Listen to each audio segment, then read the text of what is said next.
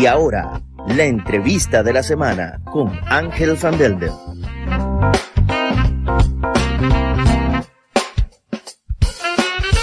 Este programa fue transmitido en vivo el día 10 de junio de 2021. Una presentación de noticiascurazao.com y su emisora Onda CW.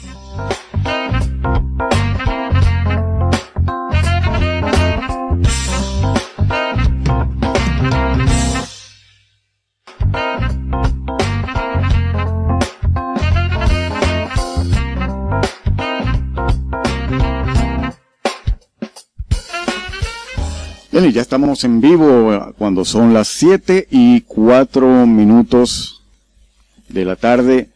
Eh, muy complacido de estar nuevamente con todos ustedes. Yo soy Ángel Van Delden y de esta manera damos inicio a nuestro programa del día de hoy, la entrevista de la semana, a través de noticiascurazao.com y su emisora Onda CW.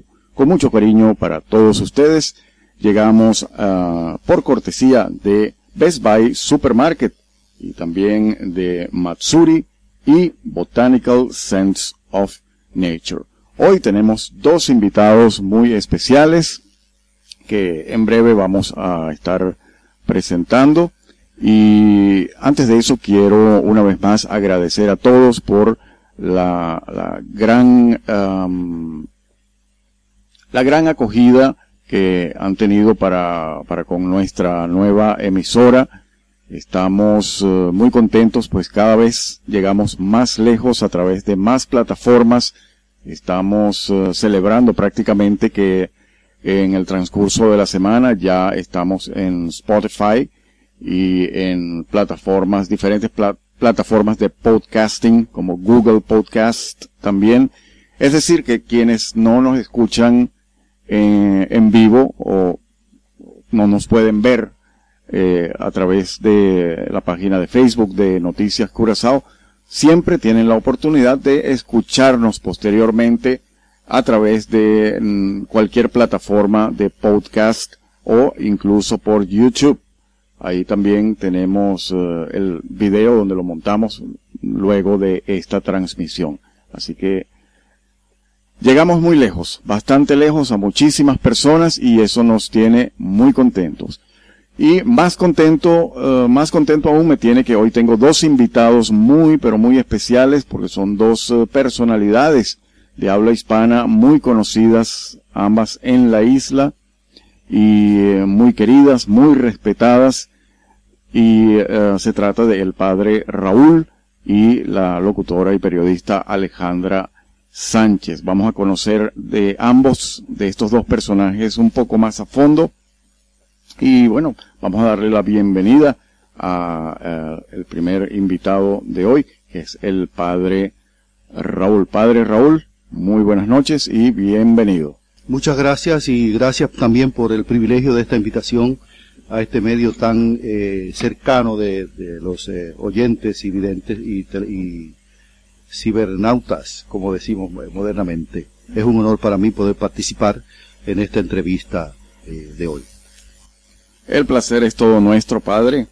Eh, pues eh, sí, vamos, um, vamos a tratar de conocer un poco más a fondo eh, esa, esa personalidad, pues ya lo conocemos, por supuesto, gracias a la labor que realiza en la iglesia, todo el mundo le tiene cariño. Eh, admiración, respeto, pero sabemos que también hay un ser humano y Sí, detrás de todo esto que conocemos y que vemos en la iglesia, hay un ser humano que mm, merece, que tiene una historia también y que merece eh, ser compartida y conocida por todos nosotros. Vamos a hablar un poco de sus orígenes, en dónde nació, en dónde se crió. Bueno, yo soy dominicano, yo nací en la República Dominicana y en una, en una región cercana al- a la parte de San Pedro de Macorís. Yo soy de la provincia del Ceibo, en un campo muy lejano de, de- de la, de la capital, por supuesto, pero en un campo de la ciudad del Ceibo que se llama Las Cuchillas, en el año, el primero de enero de 1960.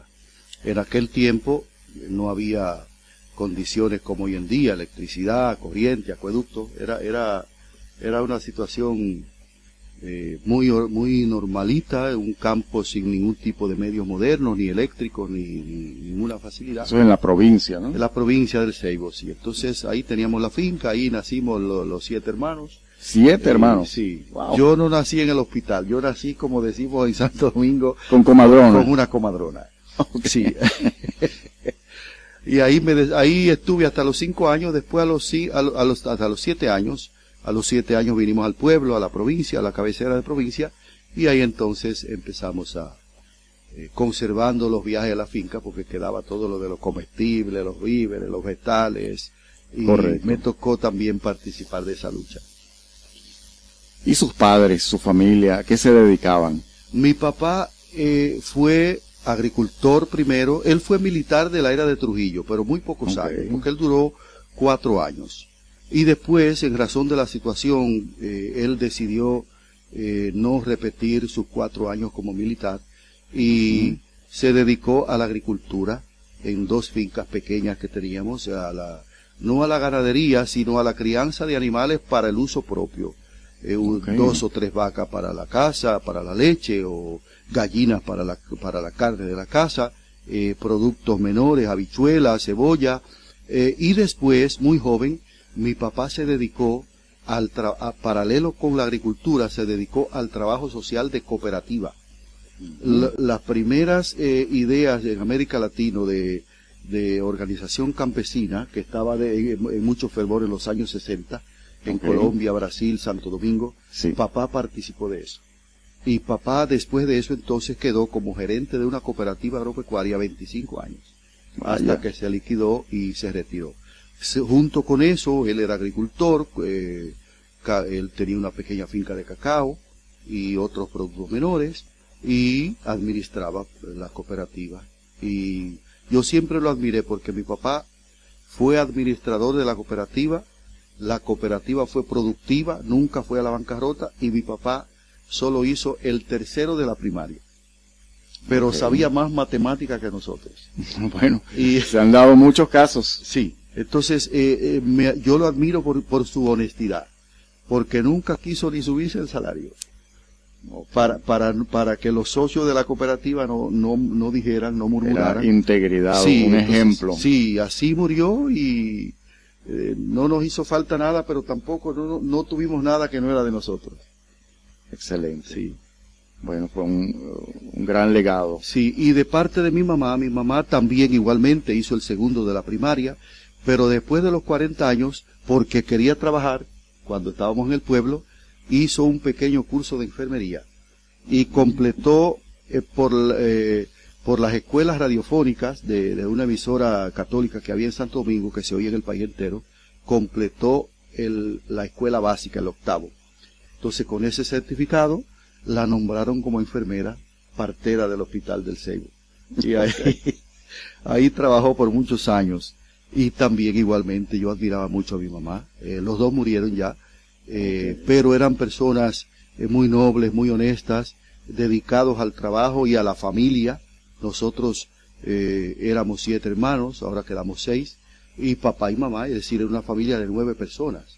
Y los medios en aquella época eran increíblemente difíciles, pero la gente sobrevivía conforme y tranquila eh, por ejemplo, mamá empezó ganando 35 pesos dominicanos y papá 25 pesos.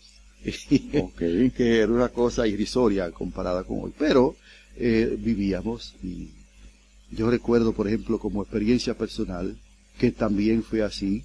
Yo en, en la provincia, cuando nos, nos, mudamos a la provincia, entonces yo empecé la escuela básica en un colegio privado de monjas porque me concedieron una beca porque no teníamos para pagar la plata del colegio. Entonces yo, mi hermana, mi otra hermana, nos consiguieron becas de, comerciantes de la ciudad que pagaban becas por nosotros. Solamente cuando yo me ordené de sacerdote, yo vine a enterarme quién fue que me pagó esa beca. Y le agradecí porque de alguna manera... Bueno, qué bueno que tuvo la oportunidad. Sí, y era, por cierto era una persona muy de la iglesia y él no sabía quién era yo y yo no sabía quién era él. Bueno, pues mire, cuando eh, me dijeron la, la, las Se debe haber sentido muy bien esa persona. Wow, eh, yo, sí. yo colaboré Sí, a, a sí, hacer sí, se sintió muy, muy, Abrumado, muy- sí, y yo también me sentí muy honrado porque era una familia muy, muy noble de la ciudad. Y por eso yo logré hacer la, la básica y la intermedia.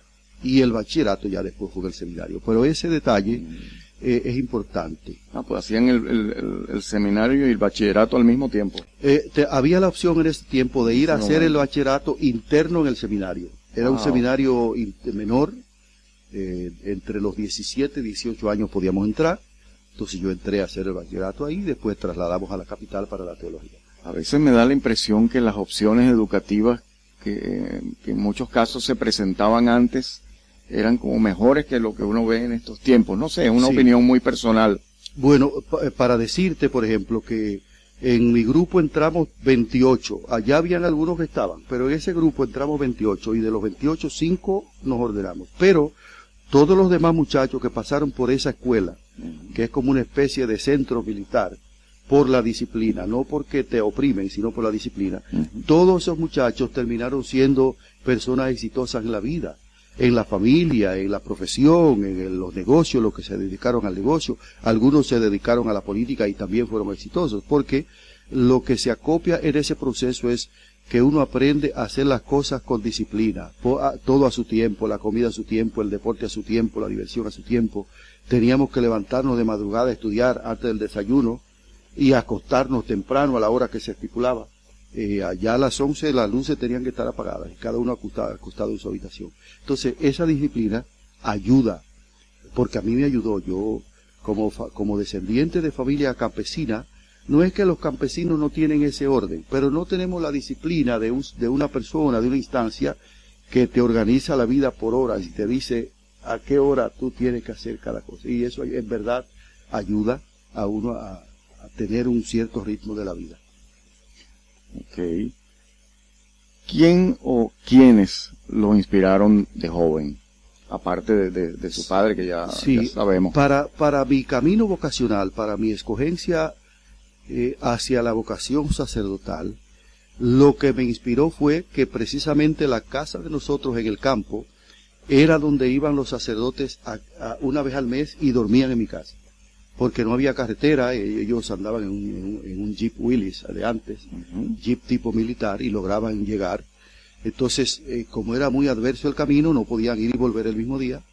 Llegaban en la tarde, se quedaban en mi casa y dormían ahí, rezábamos juntos, nos traían rosarios, medallas, hablaban con nosotros, con papá y mamá, y eso me inspiró porque era, eran personas muy, muy íntegras y muy simpáticos y en aquel tiempo todavía vestidos con esa, con esa toga negra.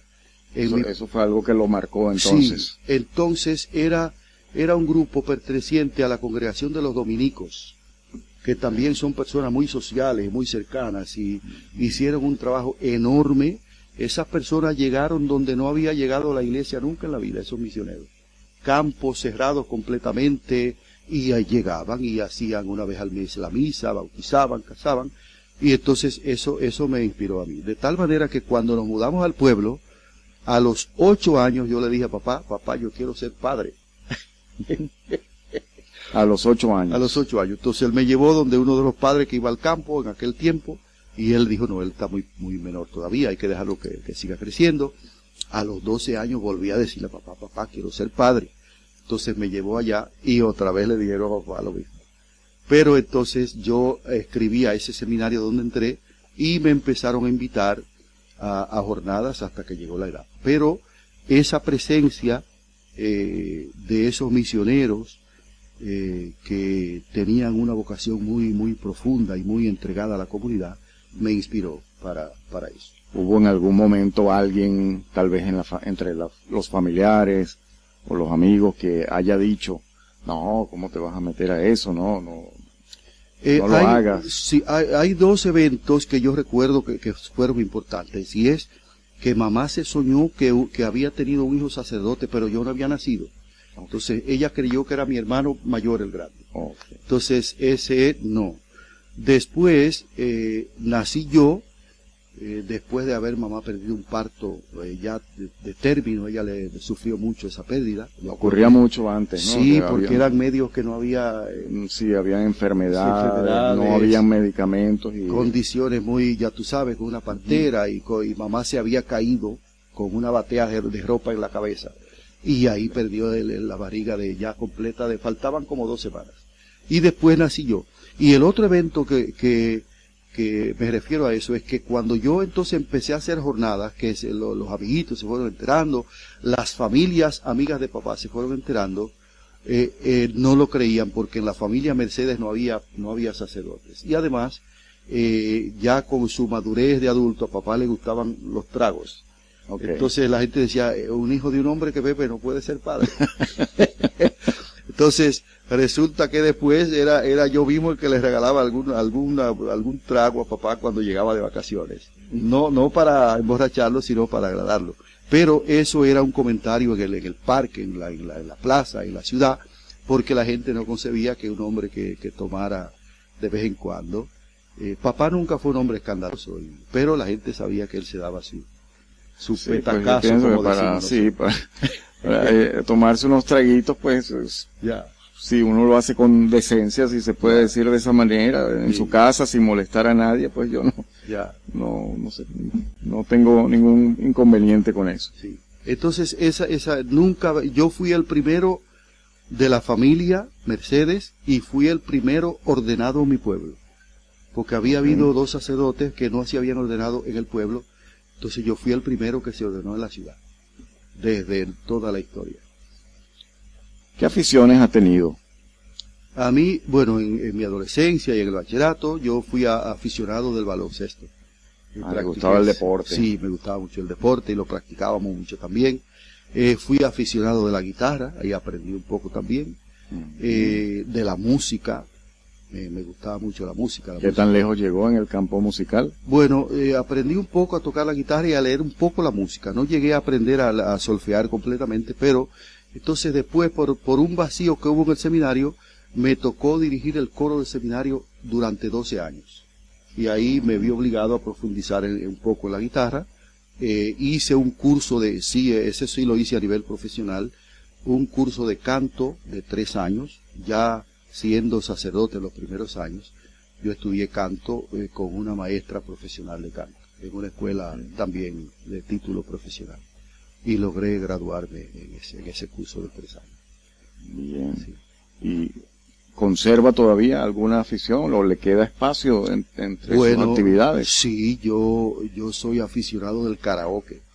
Ah, bueno, Entre otras cosas, a mí me gusta mucho leer. lo tendremos mucho Sí. en cuenta.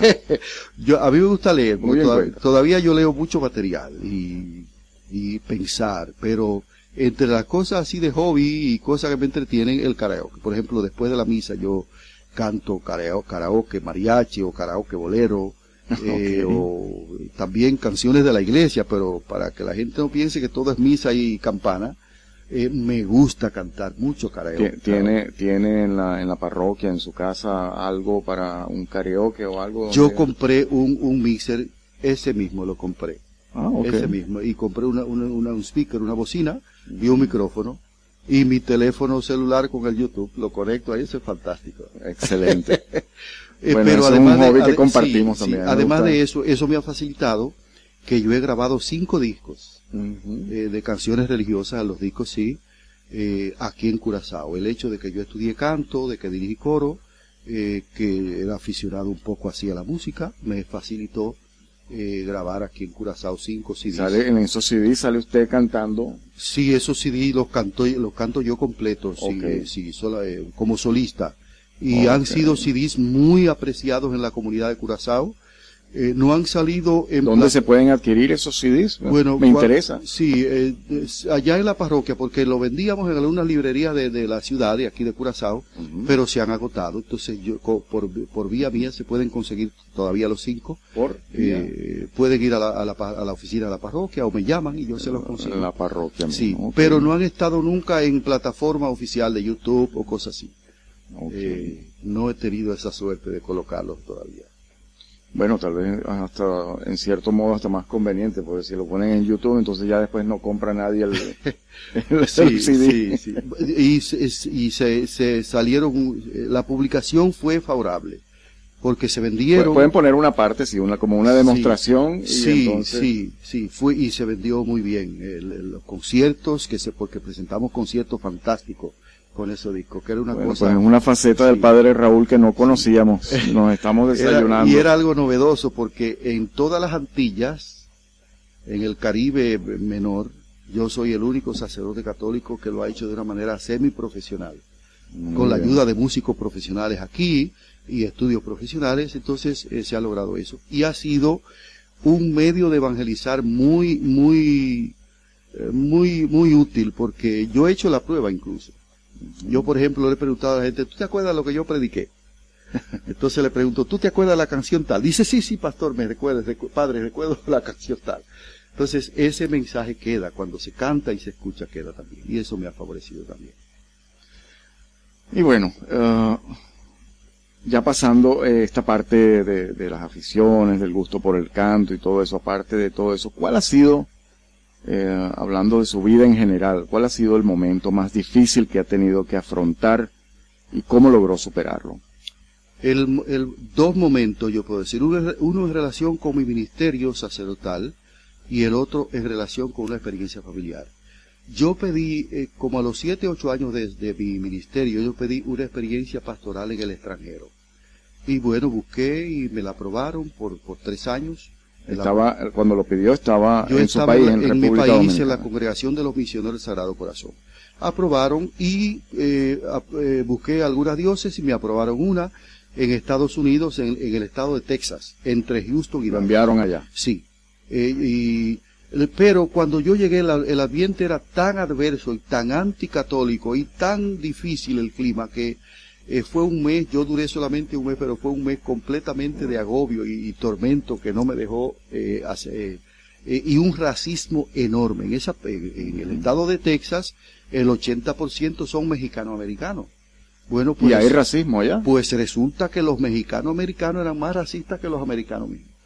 Entonces, No, por, por racistas ejemplo, contra quiénes. por ejemplo, lo que me hizo ya decidir fue que una parroquiana me dijo que yo era eh, una copia fiel de San Martín de Porres.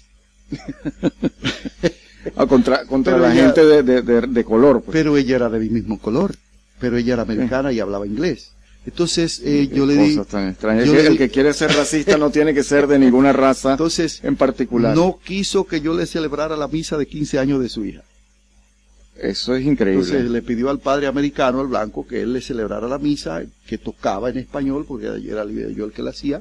Y el padre me dijo, mire, yo voy a hacer la misa. No me dijo por qué, pero yo me di cuenta de es eso. hasta risible. Entonces, al, al mes ya yo estaba aquí en Curazao. Yo ya había a un, a un colega que había aquí.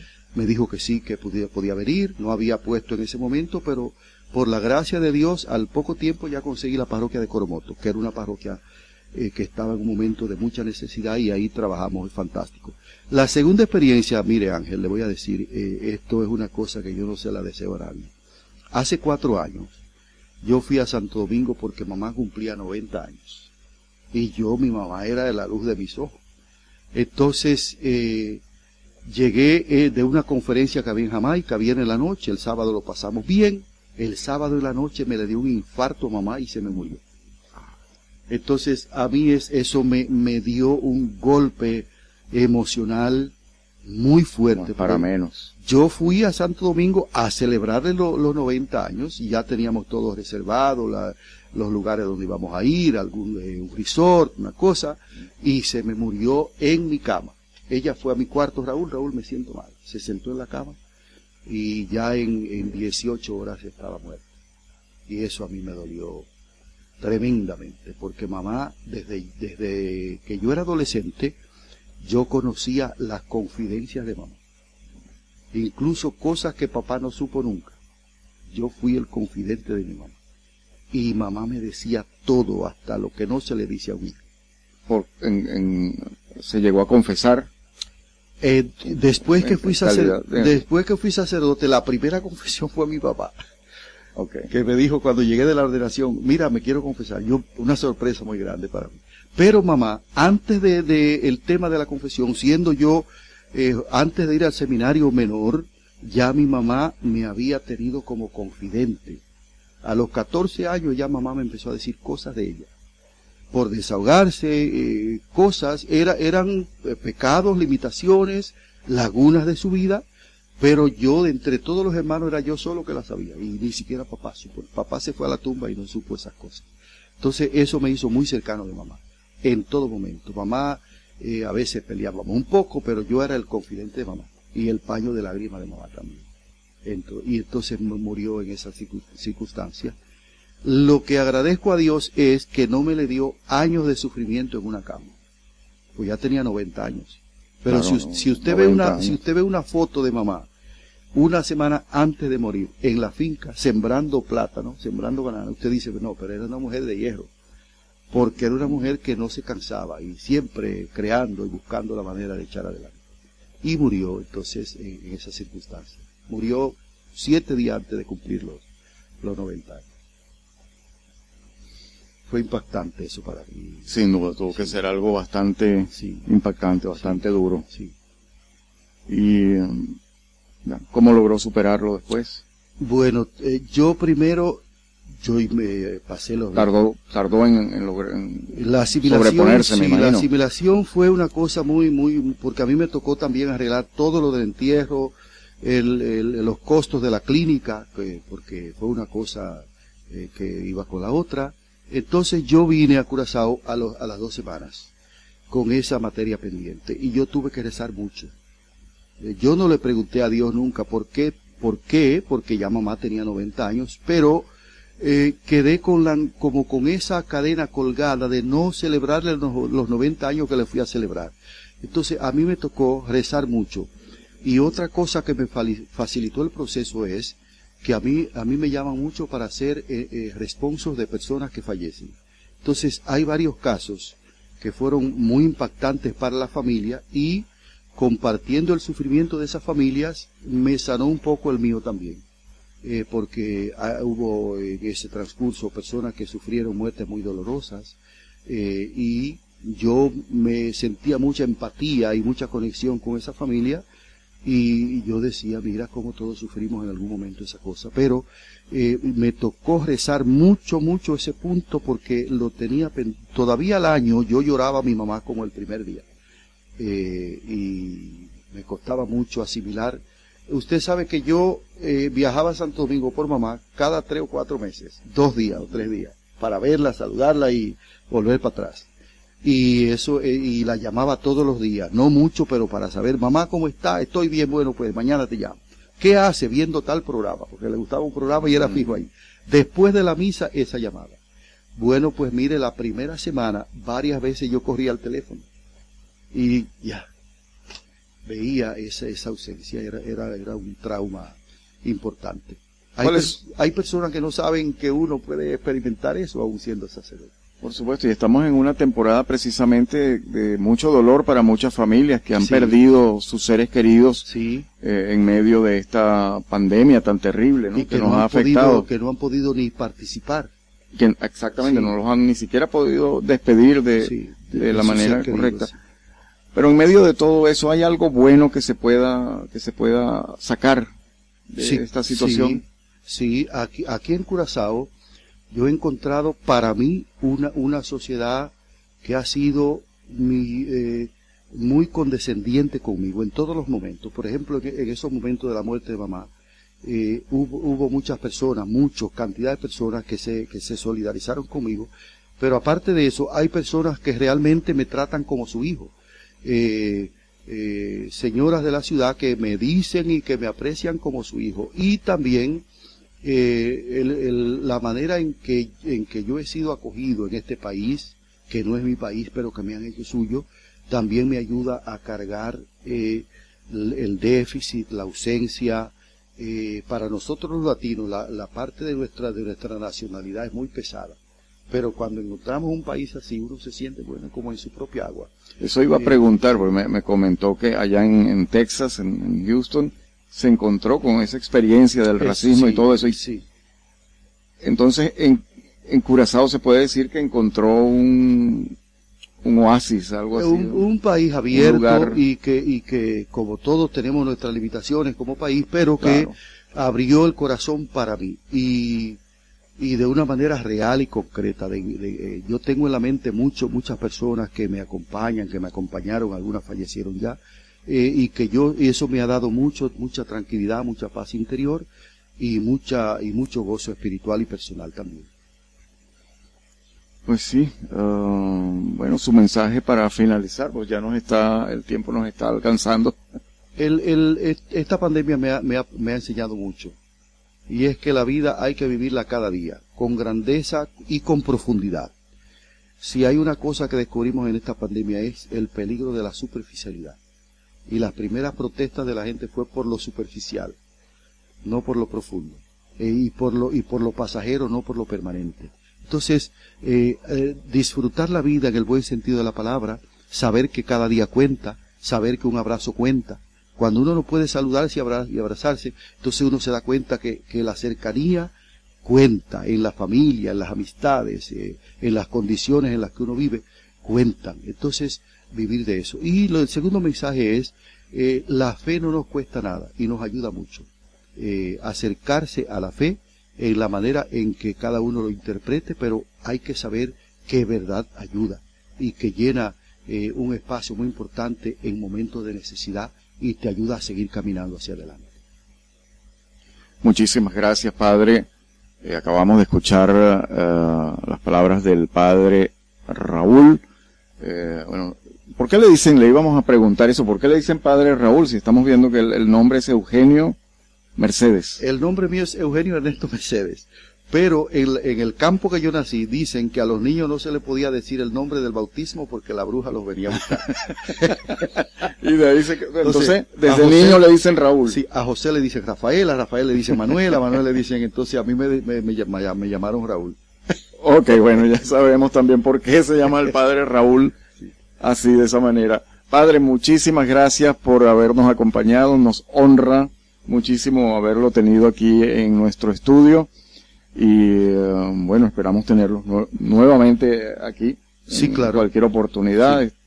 Además está decir que estamos para servirle como, como medio de comunicación. pues. Ok, muchas gracias, gracias por la invitación y estamos siempre a la orden de todos los videos. Los televidentes. Muchísimas gracias. Bueno, entonces vamos entonces a hacer una pausa pequeñita y enseguida volvemos con eh, nuestra siguiente invitada de esta noche, que es la periodista y locutora Alejandra Sánchez. Ya venimos.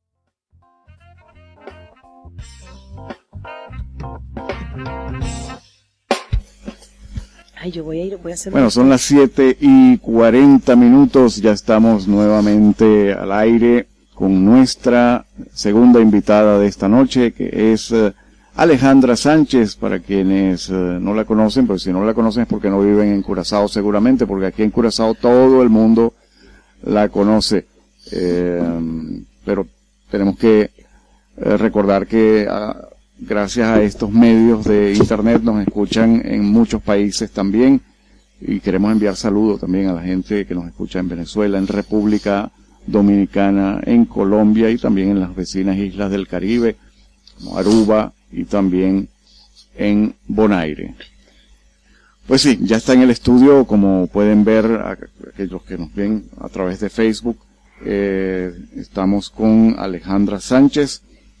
Y bueno, también vamos a conocer un poco más de la vida de esta gran eh, periodista y locutora que tanto se ha destacado y, y que bueno, nos ha servido para entretenernos todos los días a través de su programa La Crema.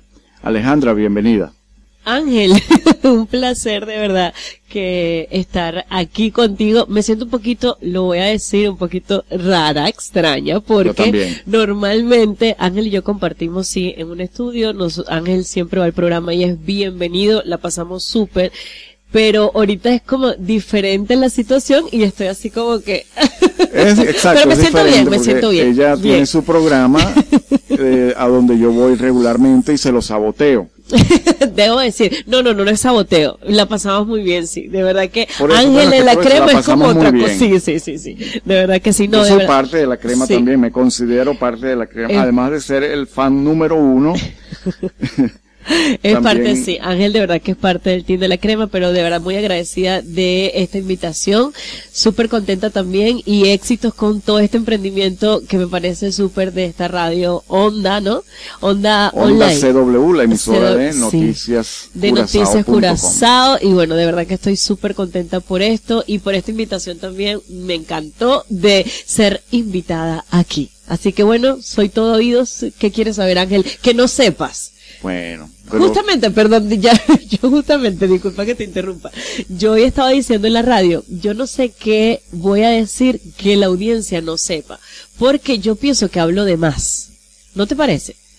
no, no, ¿No? no, no te preocupes, yo me encargaré de sacarte la información que, que tal vez no hayas, no hayas compartido en tu propio programa. Vamos a ver.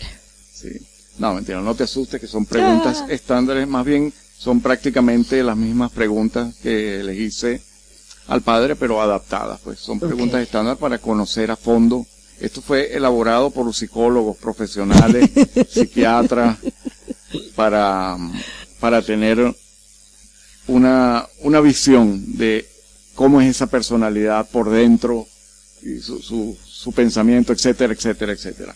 Hablemos de tus orígenes, entonces. um, ¿De dónde soy? ¿De dónde, de vos, dónde vos eres? pensáis que yo ¿Con soy dónde? criaste? Vos pensáis que yo soy dónde? ¿De dónde? Vos, vos creéis que yo soy de Maracaibo. Uh, hay algo que me da la impresión que, como que sí. bueno, mira, No sé, te- no sé, no sé por qué, pero me da la impresión que sí. Yo soy súper maracucha, soy venezolana, pero ustedes saben que nosotros los maracuchos somos un poquito regionalistas y cada vez que preguntan de dónde eres decimos de Maracaibo. Realmente soy de Venezuela, nací en Maracaibo y bueno, yo me crié prácticamente en Maracaibo toda mi vida hasta los 17 años. No, cuando terminé la universidad me fui a Bonaire. Ok. Pero yo toda mi, mi infancia y mi carrera la hice en Venezuela. Desde los 17 años saliste de Venezuela. Ya, pero es que yo soy mala para calcular y para recordar esta fecha. Me dijiste No, que tienes mentira, 40 desde años los- viviendo en Curazao. No, no, no. mentira, yo terminé la universidad a los 10 y... Mentira, a los 22. A los 20, Ok. 22 y me vine de una vez eh, a Bonaire. Yo me terminé la universidad y fui a Bonaire. Un año estuve en Bonaire. eh, trabajé en radio en Bonaire y después me vine a Curazao. Ok, ¿cuán- eh, un año estuviste, me dijiste. En, Bonaire. Bona- en Bonaire sí, más o menos un año. Pero mis vacaciones siempre ¿Cómo eran fue, en Bonaire. ese, ¿Cómo fue ese momento de haber salido de tu país y llegar a Bonaire? ¿Cómo, cómo te sentiste? ¿Qué fue lo más duro? Mira, realmente yo cuando me voy de Venezuela fue un tema, yo pienso que me fui porque quería experimentar. Y la gente dirá, pero muy extraño experimentar en una isla de 17 mil habitantes más o menos que tiene Bonaire Mm. a un país como Venezuela. O sea, yo de verdad como que ¿por qué irme a Bonaire? Yo me voy a Bonaire porque mi hermana eh, vive en Bonaire y Todavía realmente está en Bonaire, todavía está en. Bonaire. Y realmente todas mis vacaciones eran en Bonaire. Y cuando yo fui de vacaciones, una de mis vacaciones en Bonaire, yo comencé a, a entregar demos de radio porque en ese momento estaba haciendo mi curso de locución y estaba estudiando. Querías hacer radio. ya. Entonces yo quería hacer radio en Bonaire porque yo quería irme después a Holanda, irme a España, entonces tenía todo este sueño de que bueno, yo me voy de Venezuela, no fue en realidad en ese momento por un asunto político para nada, simplemente fue como ganas de experimentar, de saber que Era ok, muy- la realidad era sí, distinta en esos días. En esos momentos de verdad que era completamente diferente y bueno, yo me fui a Bonaire, estuve trabajando en radio allá, hice un programa de romántico, se llamaba Notas Románticas, y también hice noticias, malísimas las noticias, leía mal, horrible, de verdad que sí. Pero bueno, poco a poco fui ¿Cómo adaptando. presentabas ese programa romántico? ¿Puedes repetir un...? Era algo así como Notas Románticas. Ok. algo así, en serio. Pero bueno, así fue que, que, que, que me fui de Venezuela simplemente por quería ya salir de Venezuela, nada tema político, simplemente por experimentar. Háblanos de, eh, en tu juventud, ¿hubo alguien, algún personaje, alguien que te, que te sirviera como inspiración? Mira, resulta que mm, en mi juventud yo, para mí fue muy importante mi colegio, Natalicio de Libertador. Fue de verdad que algo que me marcó mucho porque yo me apegué mucho con los directores del colegio y mm, estuve en una agrupación musical que es Natalie Show y después pasó a ser Chicos Cas. Y bueno, fue como que de verdad que allí yo pienso que que me que me creé como como lo que soy ahora porque es como que en mi colegio yo tuve muchas vivencias, para mí fue lo más importante y en el colegio fue que comencé con esto de la comunicación porque comencé en el grupo e, este de Natalie Show y después de Chicos Caja, entonces fue como que por ahí comenzó todo, pienso yo. Por ahí como que comenzó todo de, de esto de, de estar en la radio, en los medios. Okay. ¿Cuál es tu hobby? ¿Tienes algún hobby, algo que hagas? Mira, a mí me gusta. Además de lo que ya sabemos. A mí me gusta bailar me gusta mucho bailar y cantar. No sé todavía si canto bien o mal, pero a mí me gusta mucho bailar Otra y cantante entonces. Estábamos hablando con el padre Raúl hace un ¿Le momento. ¿Le gusta cantar también? Le encanta un karaoke. A mí me encanta un karaoke. O sea, ahorita deberíamos de, de debería pasar el padre y cantar. Mm, sí. Podríamos inventar algo así por el estilo. De verdad que sí, me gusta mucho cantar y me gusta mucho bailar. Me encanta. ¿En qué momento supiste que que tú dijiste, bueno, no, quiero ser comunicadora? ¿Cuándo, ¿Cuándo fue ese momento y cómo fue? Yo pienso que todo comienza con el colegio, porque siempre me gustaba estar presentando que si eh, en, en los bailes me gustaba estar presentando, me gustaba ser como muy líder en el colegio, en las exposiciones me encantaba, pero resulta ser que antes de enamorarme de lo que es la comunicación o esta carrera, yo quería ser psicóloga. Ok. Sí, me gustaba mucho la psicología. Pero no, en el momento que presenté mi prueba de admisión para entrar a la Universidad del Zulia, decidí la comunicación. Pero hubo un momento sí que pensé, o soy psicóloga o me voy por la comunicación, por ser comunicadora social. Y bueno, terminé siendo comunicadora social y, no psicóloga. Pero hubo algo, algo que... No, realmente no, así como que un momento que yo diga, no, esto es lo que yo quiero. Un momento de iluminación. No, no, no, sí, es esto. No, no ocurrió. No, no, no. O sea, no fue como que esto es lo que quiero. No, o sea, simplemente yo pienso que es como, eh, desde siempre he tenido esto de, de comunicar y lo que me encanta más es entretener, poder tener a la gente entretenida, es como que lo que, lo que me llama más la atención y por eso me fui más a, a, entretenimiento que, que dar otras cosas, por ejemplo, que si periodismo, o sea, yo soy periodista, pero me fui más en el área del entretenimiento. Ok, o sea que no te atrae tanto uh, las noticias. Me gustan las noticias, sí me gustan las noticias, me gusta dar noticias. Medios impresos, tal vez. Medios audiovisuales me gustan más que impresos. Háblanos de, de, por cierto, vamos a hablar de esa, mm, las diferentes facetas que has tenido, porque nos quedamos en Bonaire, ¿no? Que te fuiste para Bonaire y todo eso. Quisiera saber después cómo pasaste de Bonaire a Curazao. Mira, yo me voy de Bonaire a Curazao porque en ese entonces el gerente que estaba de en la radio era también socio de Rumbera Network, que es la radio donde yo estoy ahora. Eh, para ese entonces necesitaban a alguien en Curazao y yo dije, yo soy mi misma, yo me quiero ir a Curazao. Yo no tengo familia aquí.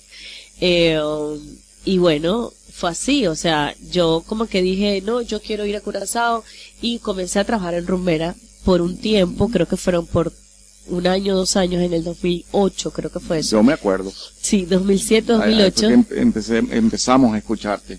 Sí, y luego de Rumbera yo te, yo, en ese entonces no era la crema lo que yo hacía, hacía noticias, eh, también hacía, bueno, hacía de todo en ese entonces, en Rumbera, y luego de Rumbera fui al periódico de Curazao.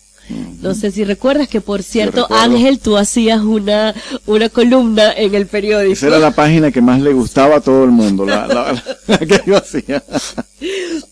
Entonces fui al periódico de Curazao, eh, estuve, comencé con ventas, luego fui gerente del periódico de Curazao.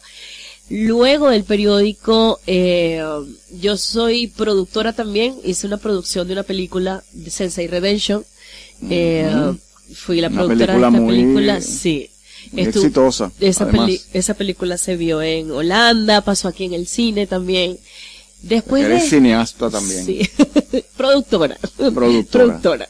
Y bueno, después de eso, eh, hubo un momento, sí, Ángel, que yo, el periódico cierra, la película, la producción de la película termina, y ahí yo dije, entonces era como que mucho trabajo en ese momento, pero de repente fue como un vacío Sí, que sí. quedó.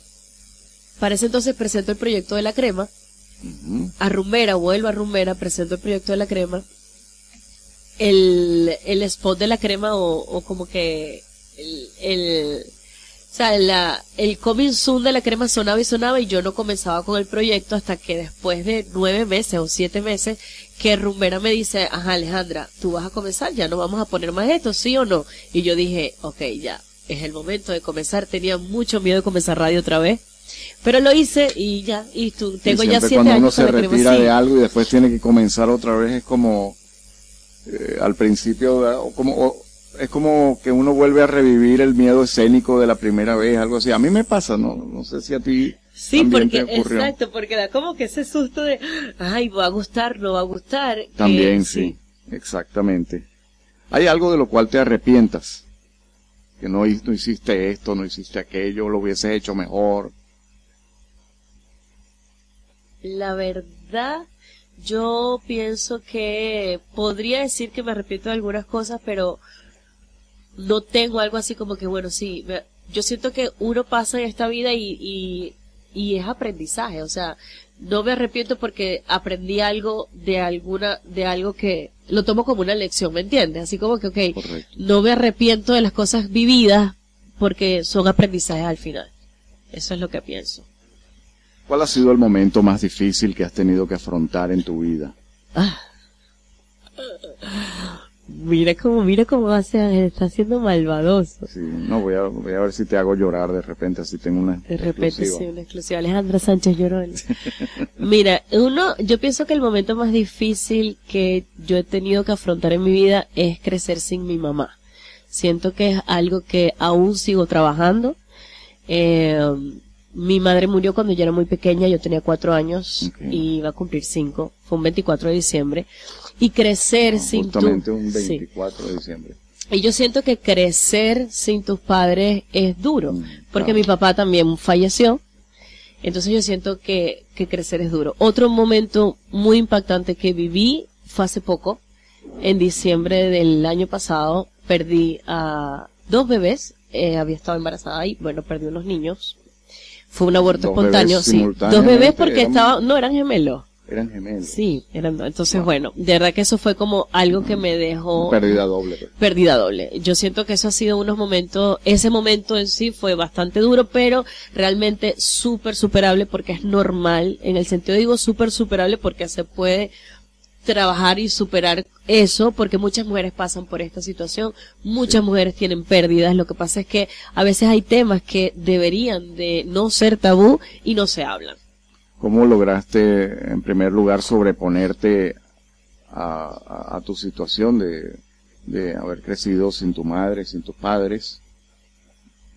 Bueno, realmente crecer sin tus padres, gracias, le doy gracias a Dios porque eh, tuve unas tías que me apoyaron siempre y estuvieron conmigo en mi crianza y por eso pienso que me pegué tanto al colegio porque sentí como un hogar en el colegio.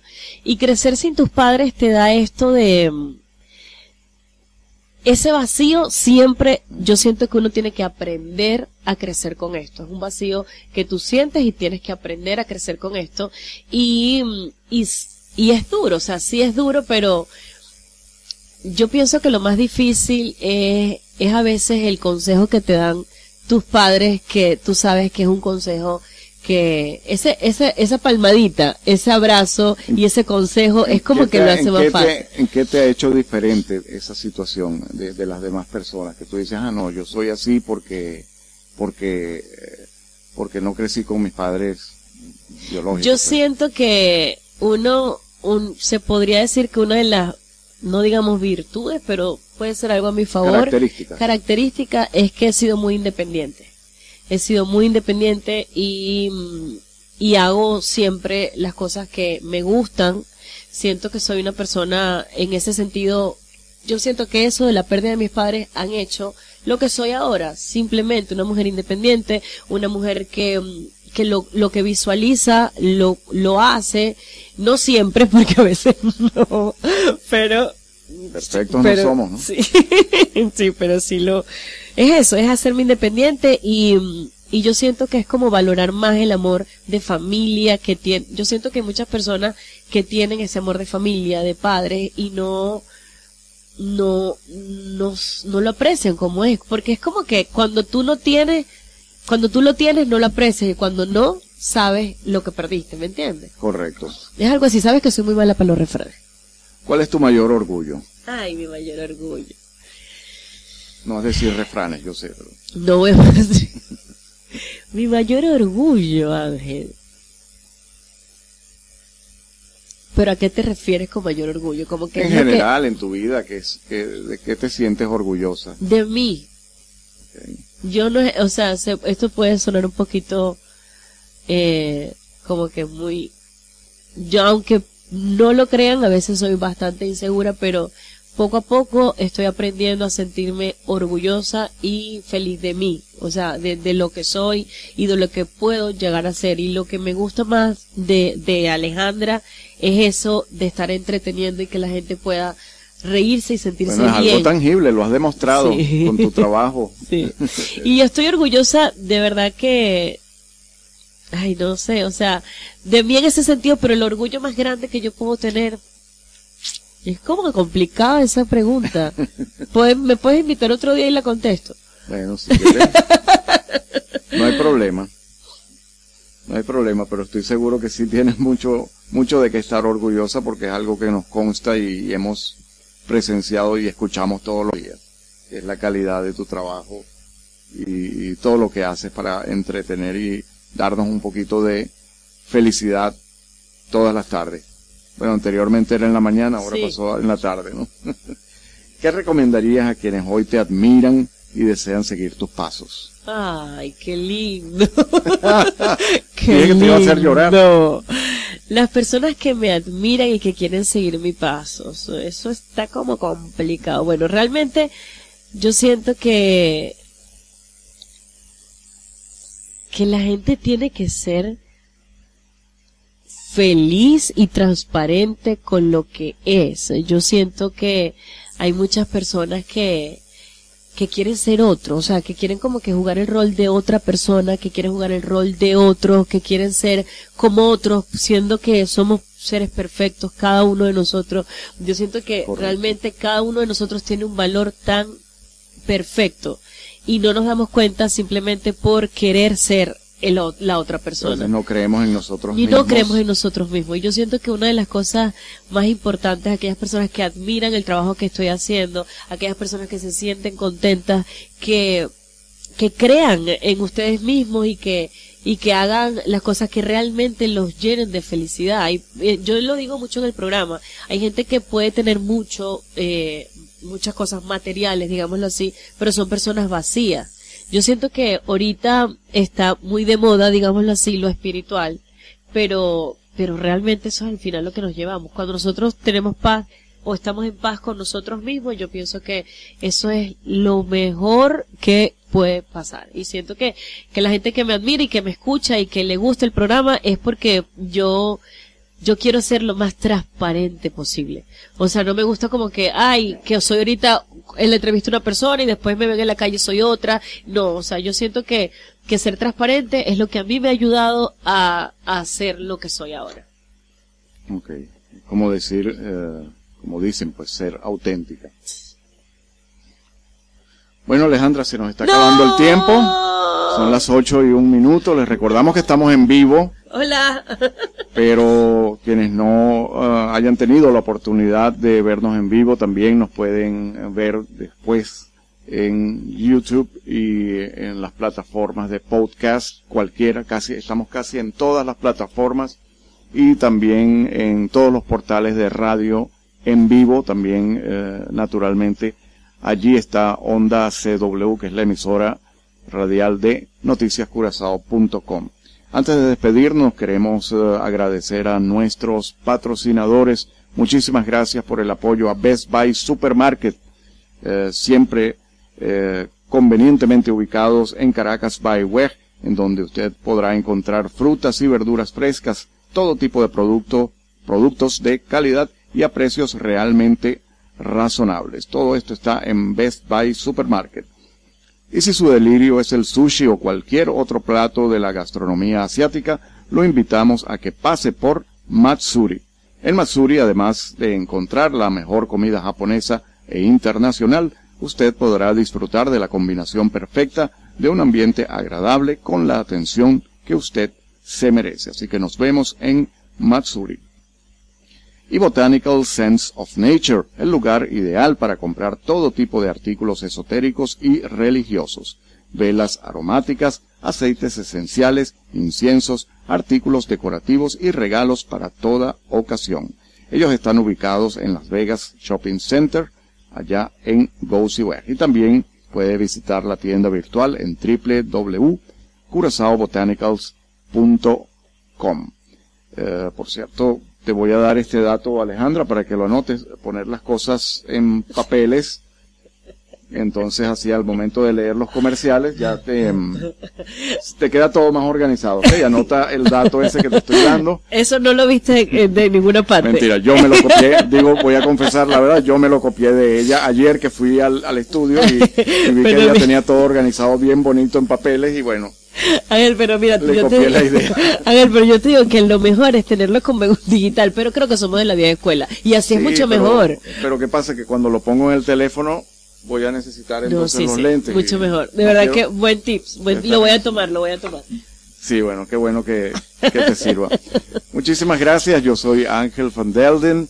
Eh, como ya saben, esto es Onda CW, la emisora de noticiascurasao.com y nos despedimos por el día de hoy. Será hasta la próxima semana cuando tendremos otros dos invitados muy, pero muy especiales que no vamos a decir todavía quiénes van a ser, pero pronto lo vamos a anunciar. Muchísimas gracias y quédense con nosotros en sintonía. Esto fue la entrevista de la semana con Ángel Van Delden.